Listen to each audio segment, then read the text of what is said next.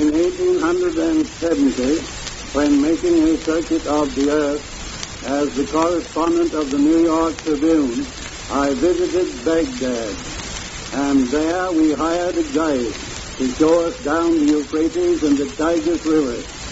He was full of ancient traditions, and on the first day down the river, he told me the tradition concerning acres of diamonds, which I have used in my lecture 6,000 times.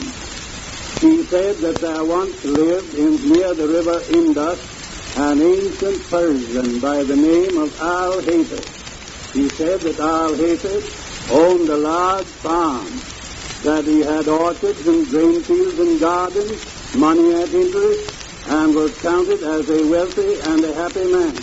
Happy because he was wealthy, and wealthy because he was contented.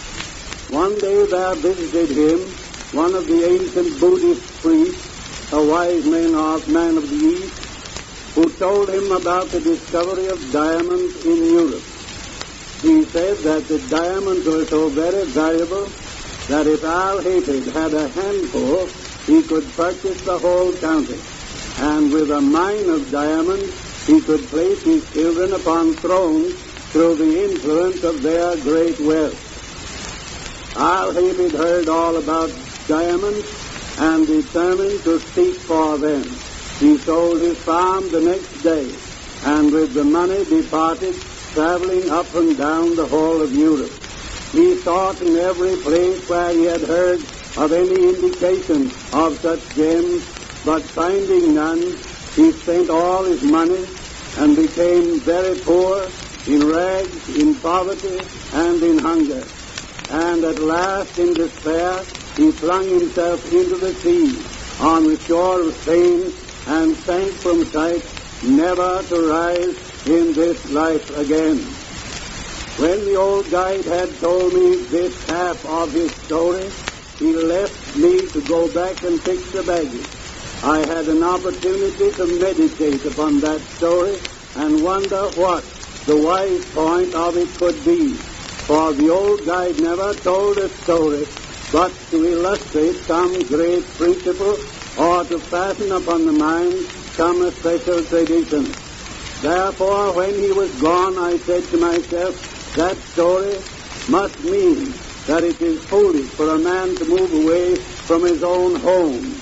And very soon afterwards, the guide returned and took up the halter of my camel again and went into the second chapter of his story.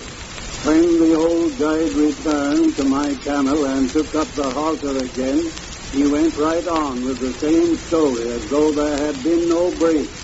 He entered into the second chapter by saying that Al-Hafid's successor, the man who bought his farm in India, one day led his camel out into the garden to drink.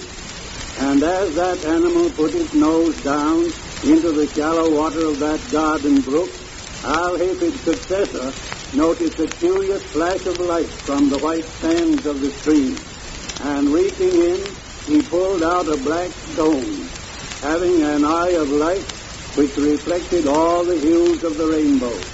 And he took that pebble into the house and put it on the mantel, which covered the central fires in an eastern house, and then went his way and forgot all about it.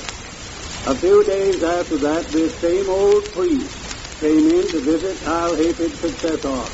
And the moment he entered the drawing room door, he saw that flash of light from the mantel. And he rushed up to it and shouted, Here's a diamond. Here is a diamond, as Al-Hafid returns. The old farmer said that Al-Hafid had not returned, and also said that is not a diamond. It is nothing but a stone. We found it right out here in our garden. Said the old priest, I know a diamond when I see it. That is a diamond. Then together they rushed out into that garden, and they stirred up the white sands with their fingers. And lo, there came up other, more beautiful, more valuable gems than the first. And thus, said the guide to me, was discovered the great diamond mine of Golconda the most magnificent diamond mine in all the history of the world. The Koh-i-Noor of England and the Orloff of Russia, the greatest scoundrels on earth, came from Golconda's diamond mine.